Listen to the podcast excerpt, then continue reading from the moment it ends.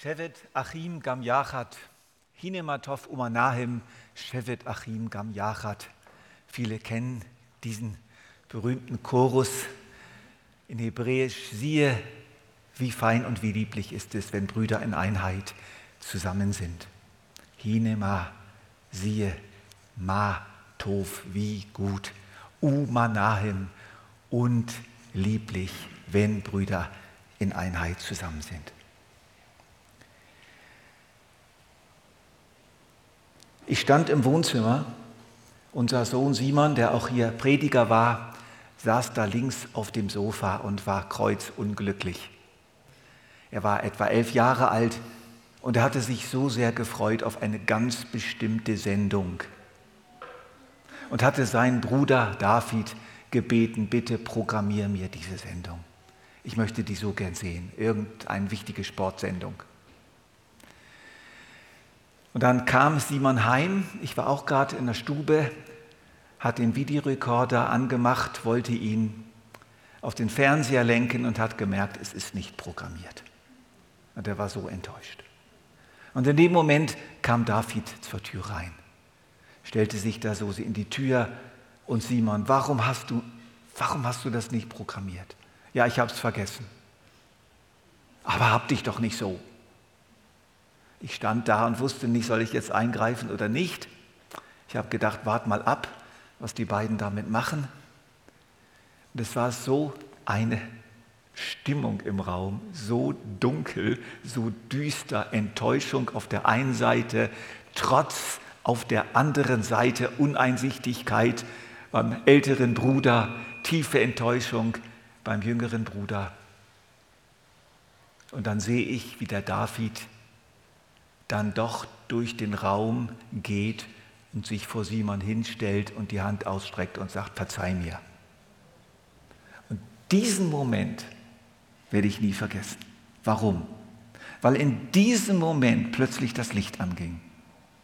Weil in diesem Moment wieder etwas anfing zu strömen. Weil in diesem Moment wie eine Art Himmelstau spürbar war im Raum. Und ich war selbst zutiefst betroffen, erstaunt, voll Anbetung, was so eine kleine, Vers was so eine kleine Versöhnung ausmacht. Und damit sind wir mitten am The beim Thema. Ein Wallfahrtslied von David. Siehe, wie gut und wie lieblich ist es, wenn Brüder einträchtig beieinander wohnen, wie das köstliche Öl auf dem Haupt das herabfließt auf den Bart, auf den Bart Aarons, der herabfließt auf den Halssaum seiner Kleider, wie der Tau des Hermon, der herabfließt auf die Berge Zions. Denn dorthin hat der Herr den Segen befohlen, Leben bis in Ewigkeit. Hören wir noch einmal hin. Siehe, wie gut und wie lieblich ist es, wenn Brüder einträchtig beieinander wohnen. Das ist wie das köstliche Öl auf dem Haupt, das herabfließt auf den Bart, auf den Bart Aarons, das herabfließt auf den Halssaum seiner Kleider, wie der Tau des Hermon, der herabfließt auf die Berge Zions. Denn dorthin hat der Herr den Segen befohlen, Leben bis in Ewigkeit. So endet dieser Psalm, dorthin hat der Herr den Segen befohlen. Und man weiß nicht ganz genau, was dieses dorthin bedeutet, worauf sich das bezieht. Bezieht es sich auf die Berge Zions? Dorthin hat der Herr den Segen befohlen oder bezieht es sich auf die Einheit? Und die Antwort ist sehr, sehr einfach. Beides. Es ist nicht trennbar. Es ist bewusst im Hebräischen so gestaltet, dieses dorthin, dass es sich auf die Berge Zions unmittelbar vorher beziehen kann oder auch auf den ersten Vers. Denn das Zwischenstück, der Vergleich mit dem, mit dem Öl, das herabfließt, mit dem Tau, der sich herabsenkt auf die trockenen Berge Zions, das ist ein Zwischenstück. Also wir können das ohne weiteres so lesen, Siehe, wie gut und wie lieblich ist es, wenn Brüder einträchtig beieinander wohnen, denn dorthin hat der Herr den Segen befohlen, Leben bis in Ewigkeit.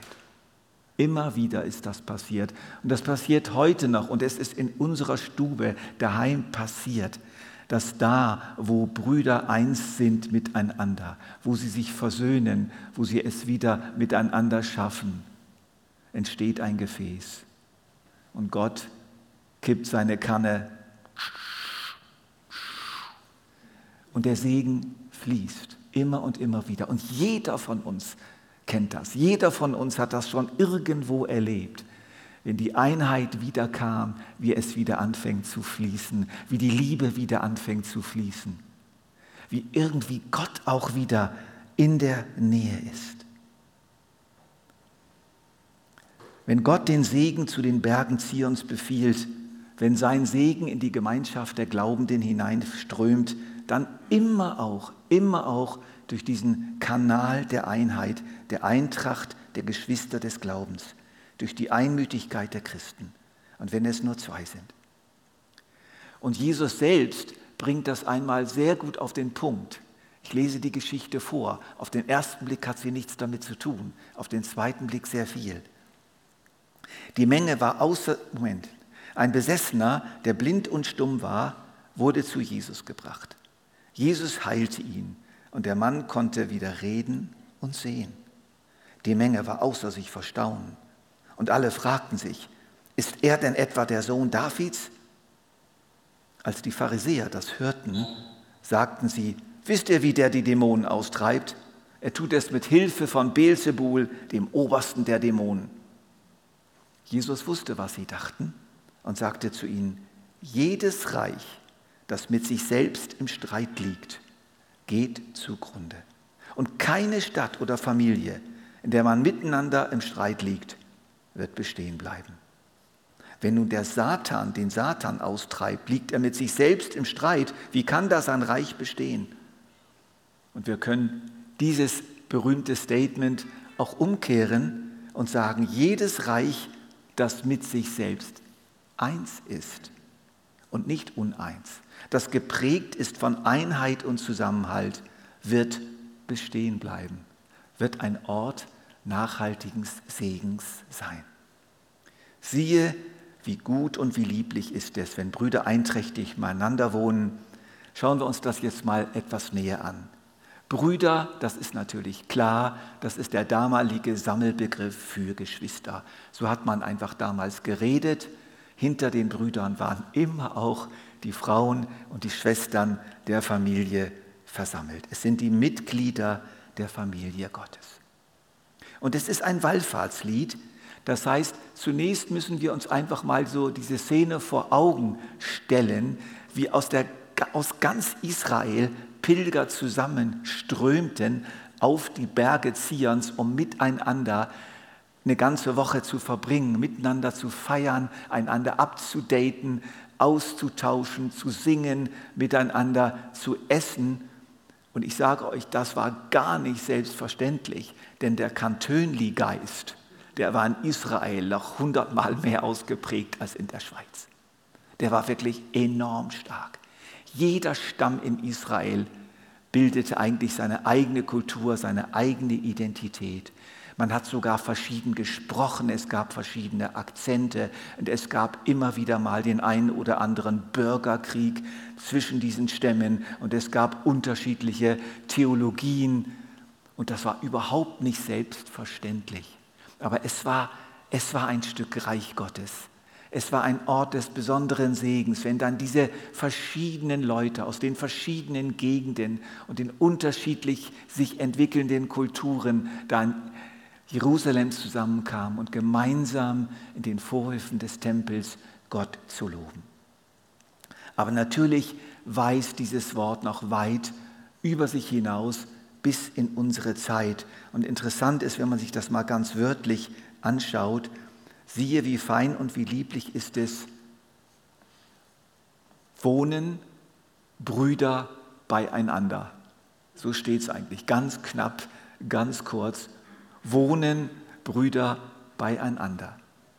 Einträchtig wird eigentlich hineingelesen. Das stimmt zwar, aber es wird ausgedrückt durch diese drei Worte, wohnen Brüder beieinander. Und das sind zwei ganz wichtige Worte. wohnen beieinander, miteinander.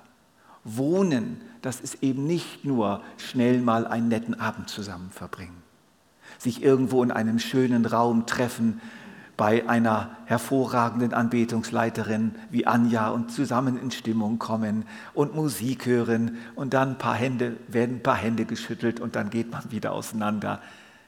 Das ist nicht hier gemeint. Hier sind keine netten Zusammenkünfte gemeint. Hier ist mehr gemeint als nur ein Familienfest. Hier ist Wohnen gemeint. Und Wohnen, das spricht von Dauerhaftigkeit, von Verbindlichkeit, von Treue. Morgen, übermorgen, nächste Woche, nächsten Monat, nächstes Jahr, auch wenn es schwierig wird, wir bleiben zusammen unter einem Dach. Wir haben verbindliche, treue Wohngemeinschaft miteinander. Das ist ein sehr starkes Wort. Beieinander bleiben, wenn sie zusammen wohnen und zusammen bleiben und eben beieinander. Beieinander. Sie halten die innere Gemeinschaft miteinander. Sie lassen sich nicht spalten, sie lassen sich nicht trennen.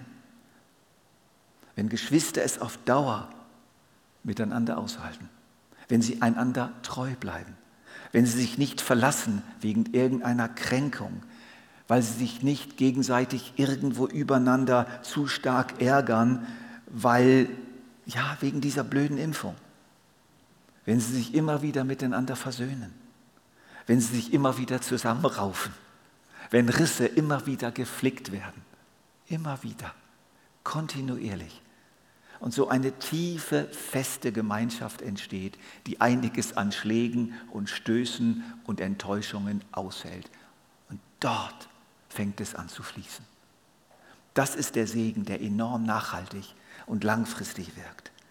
Mehr als nur eine harmonische Stimmung. Bei einem bleibenden Miteinander der Glaubenden entbietet Gott sein Segen. Da befiehlt Gott sein Segen. Fließe, wirke, und um das jetzt noch zu unterstreichen, verwendet jetzt dieses wunderschöne Lied über die Einheit, segensreiche Einheit, drei ganz großartige Vergleiche. Es ist die Rede vom herabfließenden Öl des hohen Priesters Aaron. Es ist die Rede von der herabfallenden Feuchtigkeit des Taus auf den trockenen Bergen Israels. Und am Schluss wird noch erwähnt Leben in Ewigkeit. Dort hat Gott sein Segen entboten Leben in Ewigkeit. Wie das köstliche Öl auf dem Haupt, das herabfließt auf den Bart, auf den Bart Aarons, der herabfließt auf den Halssaum seiner Kleider. Zweimal ist das Wort herabfließen, das ist so das dominierende Wort. Es fließt etwas herab. Und das Öl erinnert uns natürlich an das Öl des Heiligen Geistes. Es kommt der Geist Gottes herab, er fängt an zu fließen aber es ist der Aaron. Und Aaron ist ja der erste große hohe Priester der Juden gewesen, der Bruder von Mose. Aaron war es, der immer wieder Buße getan hat für das Volk, zusammen mit seinem Bruder. Er ist es, der als einziger in das Allerheiligste hinein durfte, um dort am großen Yom Kippur, am Versöhnungstag, Buße zu tun, Versöhnung zu erwirken durch das Blut der Opfertiere. Er ist der, der alle die Israeliten hier auf seiner Brust auf großen Edelsteinen gezeichnet hatte, auf den Schultern und auf der Brust befanden sich Edelsteine mit den Namen Israels und er trug diese Namen dann ins Heiligtum. Es ist ein ganz wunderbares Bild für priesterliches Handeln, für ein Handeln füreinander. Und Öl ist in der Bibel auch immer wieder die Salbung zur Bevollmächtigung. Also wer mit Öl gesalbt wurde, war von oben eingesetzt für seinen Dienst. Und deswegen wurden die Könige gesalbt zu ihrem königlichen Dienst, die Priester wurden gesalbt zu ihrem priesterlichen Dienst. Gott salbt Menschen für einen priesterlichen Dienst.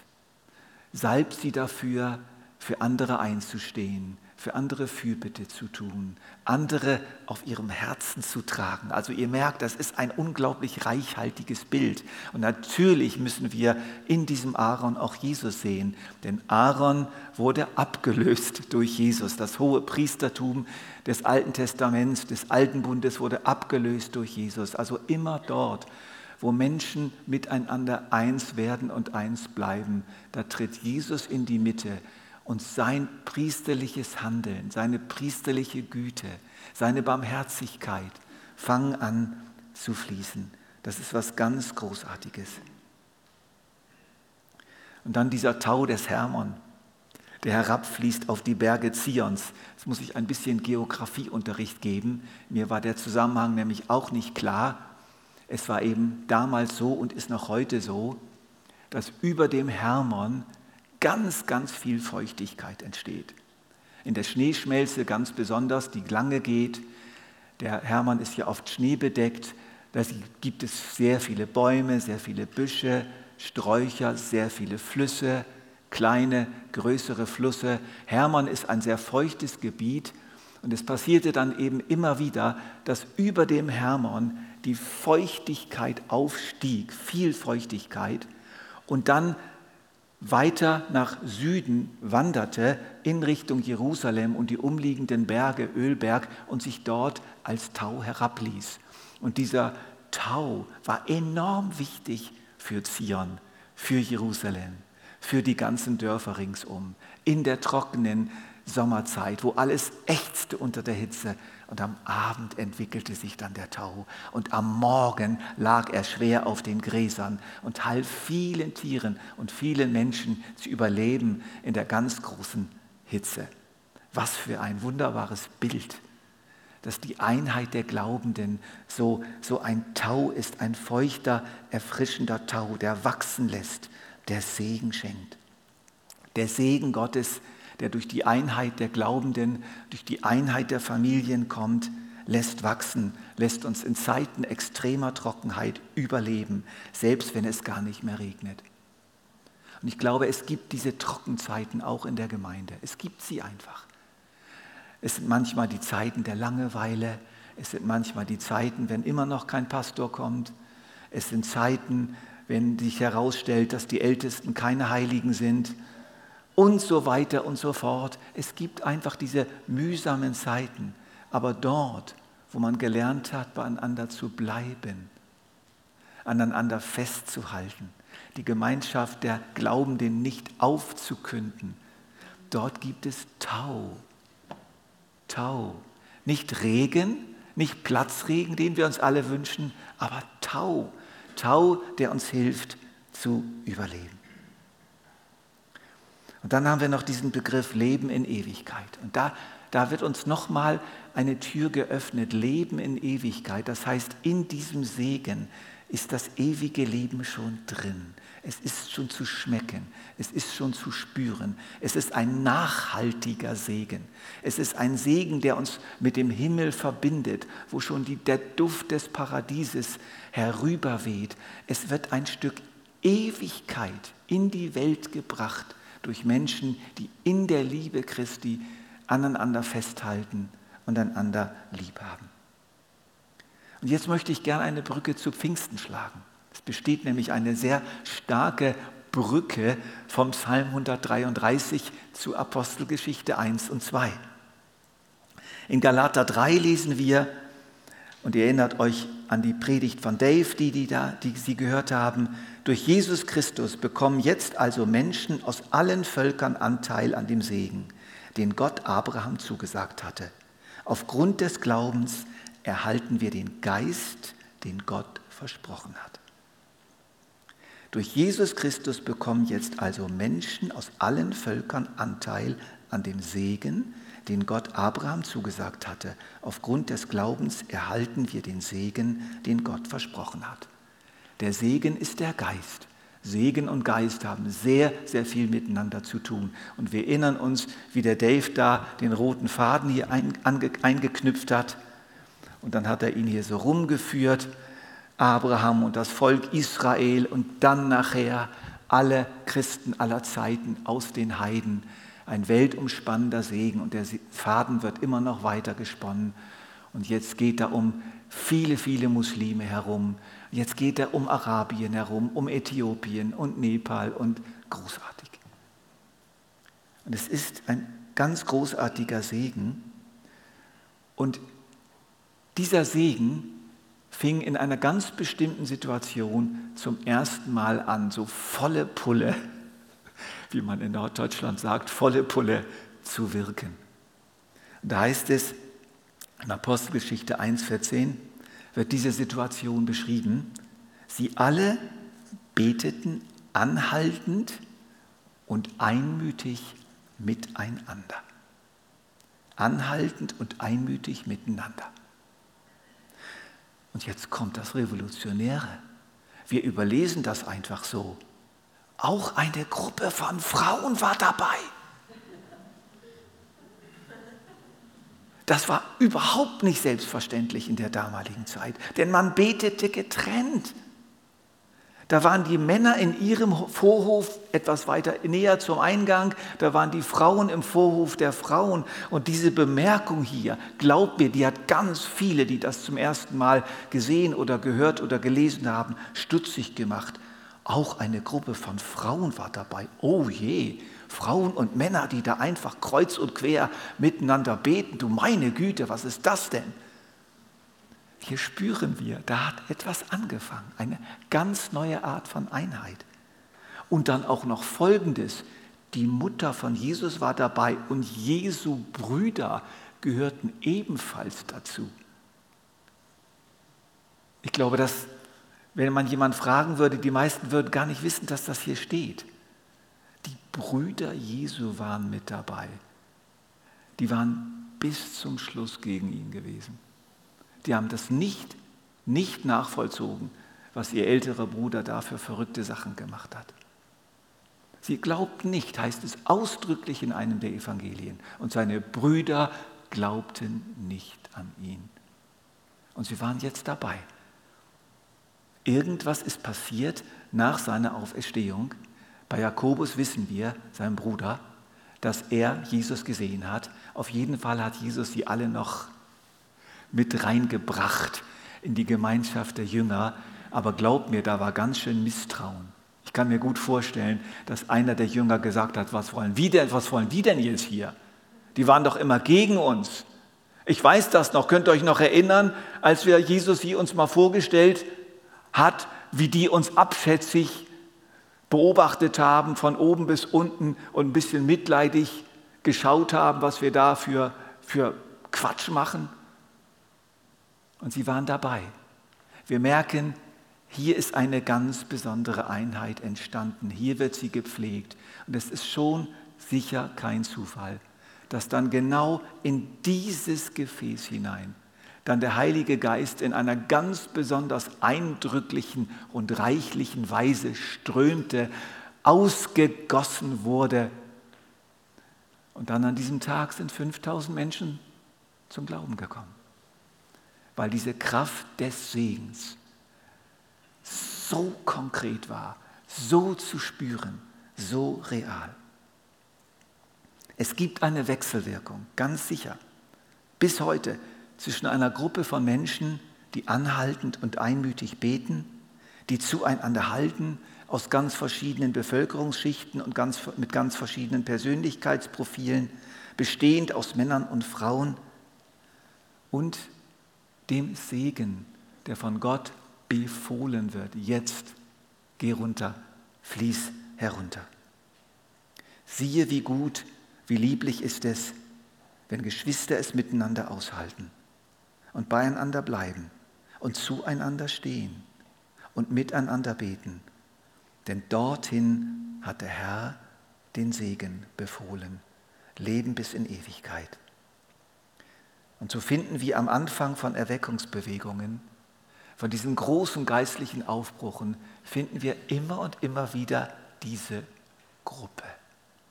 Diese ganz verschiedenen Menschen, die sich zusammengeschlossen haben um auf Gott zu warten, um nicht nachzulassen im Gebet. Noch ein paar Bemerkungen zur Praxis. Dort, wo Mann und Frau zusammenhalten und sich nicht angiften, sondern sich immer wieder versöhnen, dort fließt Segen zu ihren Kindern.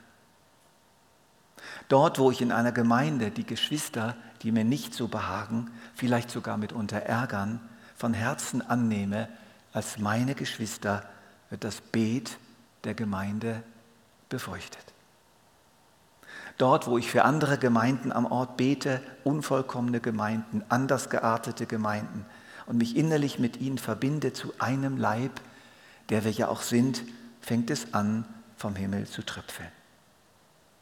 Dort, wo ich eine unterbrochene, gestörte oder gebrochene Beziehung wiederherstelle, soweit mir das möglich ist, riecht es plötzlich anders. Es riecht nach dem kostbaren Öl des Heiligen Geistes. Dort, wo ich die betende Gemeinschaft mit anderen Christen suche, einfach weil sie Christen sind und nicht weil sie mir behagen, weil sie mich bedienen, ich von ihnen profitiere, beginnt es zu nieseln nicht als Ausdruck eines meteorologischen Tiefdrucksgebiets, sondern als Ausdruck eines beginnenden geistlichen Hochs. Viele von uns sehnen uns nach der großen Erweckung, nach Strömen des Geistes, nach einem Wolkenbruch, der tausende Menschen ins Reich Gottes spült. Ich schlage vor, dass wir diese Sehnsucht auf keinen Fall aufgeben, sondern weiter dafür beten. Aber in der Zwischenzeit für einen sanften Dieselregen sorgen, indem wir uns bemühen, guten, versöhnten, liebevollen, verbindlichen Kontakt zu anderen Christen aufrecht zu erhalten. Siehe, wie gut und wie lieblich ist es, wenn Geschwister es miteinander aushalten und beieinander bleiben und zueinander stehen und miteinander beten. Denn dorthin hat der Herr den Segen befohlen, Leben bis in Ewigkeit. Wir sind einen Moment still und ich bete. Himmlischer Vater, wir bringen dir unser Herz, unsere innerste Einstellung der Gemeinde gegenüber, den Leuten im Hauskreis gegenüber unseren Brüdern und Schwestern im Haus an unserer Seite, unsere Frau, Ehefrauen und unsere Ehemänner, auch unsere Beziehung zu unseren Kindern, auch zu Christen, die anders glauben und anders denken, die vielleicht viel gesetzlicher sind als wir oder viel zu liberal sind nach unserer Meinung. Und wir bitten dich, Herr, hilf du unserem Herzen, uns in Liebe und tiefem Respekt mit ihnen zu verbinden.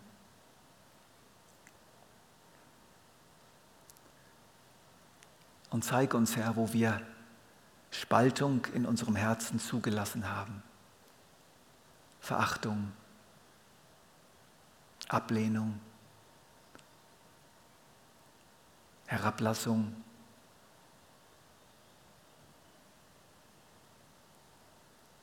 Wut oder gekränkte, beleidigte Bitterkeit, weil wir uns zu schlecht behandelt vorkamen und das bis heute nicht vergessen haben.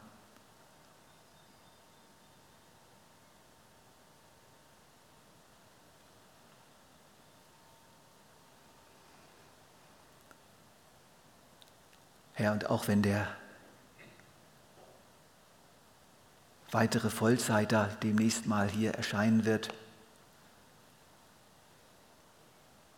und der einfach unmöglich die ganze Gemeinde begeistern kann, dann hilf uns, Herr, ein Ja zu finden zur Wahl. Hilf uns auch in der Zeit, wo wir den starken, großen König Saul vermissen, mit Freude aneinander festzuhalten und uns freuen zu alles, was jetzt läuft in unserer Gemeinde. Und von ganzem Herzen dabei bleiben. Und schließlich bitte ich dich auch, Herr, für unsere junge Generation, dass du ihnen hilfst, ihre Gemeinschaft der Brüder und Schwestern zu finden und zu pflegen und sich davon nicht abbringen zu lassen, von all dem, was sie rauszieht. Danke, Herr. Bewahre du unsere Einheit, hilf uns, sie zu pflegen. Hilf uns auch in den kommenden Schwierigkeiten, wo die Liebe in vielen erkalten wird, wo die Risse zwischen den Gemeinden und Christen stärker werden. Hilf uns, dass wir Brücken bauen, dass wir uns das nicht gefallen lassen, dass wir beieinander bleiben, egal was passiert. Amen.